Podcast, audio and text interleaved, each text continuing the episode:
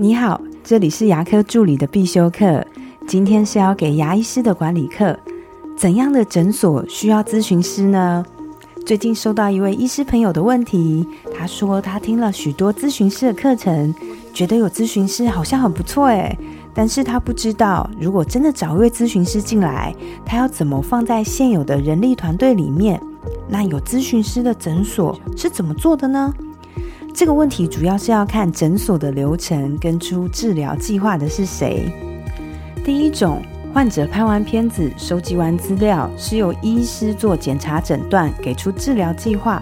那么后续呢，是为了要节省医师的宝贵时间，你需要一个人跟患者讲解，植体有哪些品牌可以选择，哪种材质的牙冠，治疗时间的安排与后续的缴费计划。如果你是这样的流程，那么我觉得你需要的是一位卫教师，有时候我们也会叫他客服经理。那如果是第二种，患者拍完片子以后，是由咨询师出治疗计划，讲解治疗计划，确定要种几颗，哪些厂牌，这些都决定了以后呢，再安排给医师做植牙，那这就是很经典的咨询师模式了。那我们再讲回来，刚刚的第一种是由医师出治疗计划。如果你是这样的话，你只要找现有的团队里面口条不要太差，又比较资深、了解植牙流程的助理加以训练，我认为他就是非常好的卫教师人选。因为最珍贵的治疗计划已经用医师拟定出来了，卫教师只是协助说明一些品牌的差异。为什么我会说会建议叫卫教师而不是咨询师呢？有两个原因。第一个原因会造成员工心理上的误导。我听过很多咨询师，他都会认为这个 case 是我谈成的。可是真的是这样吗？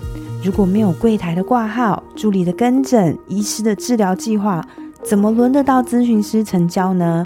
患者会接受植牙的治疗，重点还是医师给的计划。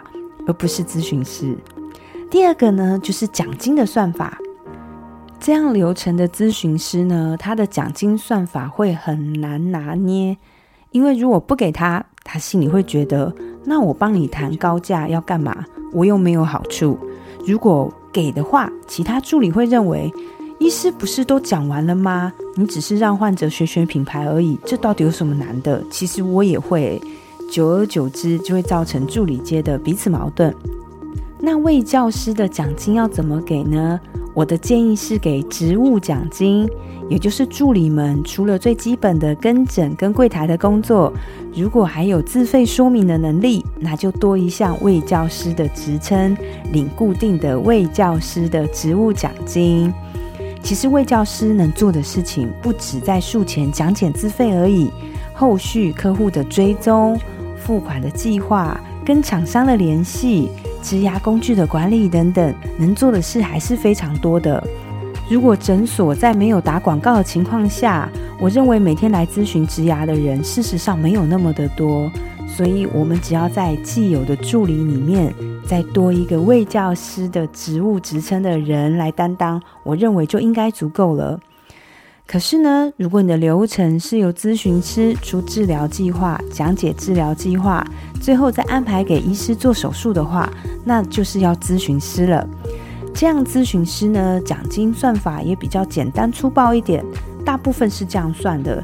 比如说底薪给四万块，那至少要成交可能二十到二十五颗的植体，超过这个数量呢，每一颗再抽多少钱？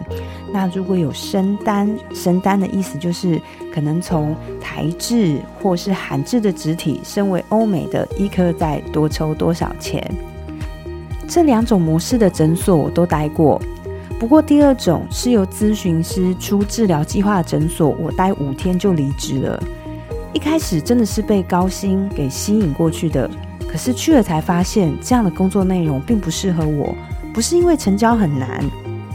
大部分这样模式的诊所都会打低价的广告，还是有蛮多人会被低价给吸引过去了，因为他们心里在意是价钱，只要价钱真的蛮便宜的，事实上成交并不难。只是我认为，如果我真的是很会套路别人的人，或是我是一个很厉害的卖手，我去当业务就好了。我的心里还会比较实在。在我心中，我还是认为植牙是要由有经验的医师来做评估，而不是咨询师，也不是我。那我今天的分享就到这边。